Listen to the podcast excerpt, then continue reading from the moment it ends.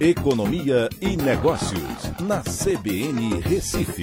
Oferecimento Cicred Recife e Seguros Unimed. Soluções em seguros e previdência complementar.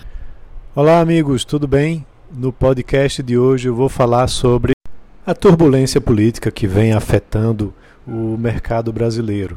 A gente vai observando que o Ibovespa eh, ele tem cedido muito nos últimos, nas últimas semanas né, de sua máxima histórica para um patamar agora é, muito aquém do que poderia estar esse ano.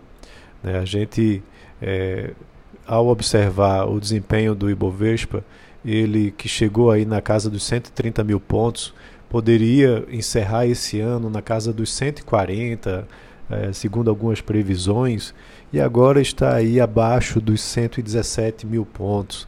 É, e isso tem muito a ver do mês de junho para cá, quando o ambiente político ficou muito conturbado.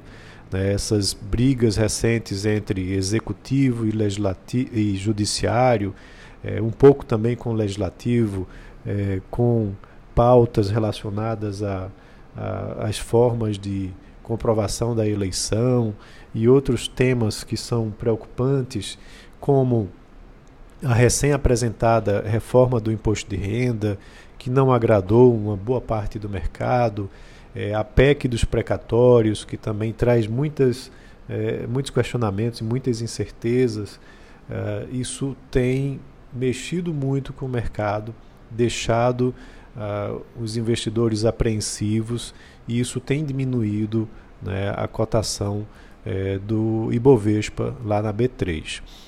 Por outro lado, quando você vai olhar a questão do câmbio, já que mais incertezas estão sendo geradas, é um, um dólar que chegou à casa dos R$ reais agora está aí na casa dos 5,35, né, com a elevação muito forte em pouco tempo.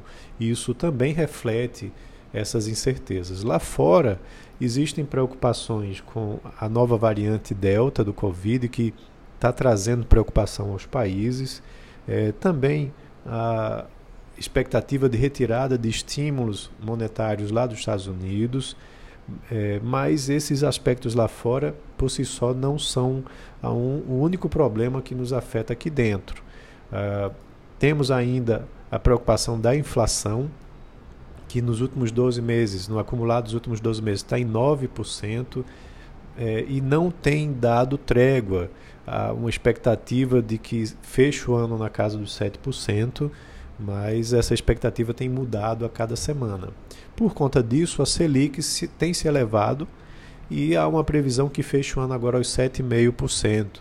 Isso também é referente a uma preocupação com a inflação que pode trazer é, repercussões na atividade econômica, já que o, o crédito vai ficar mais caro. Então, esse ambiente todo de incertezas precisa mudar, né, com posicionamentos é, mais é, definidos em relação às reformas que estão sendo discutidas, como a tributária, a administrativa, que possam ajudar na questão fiscal.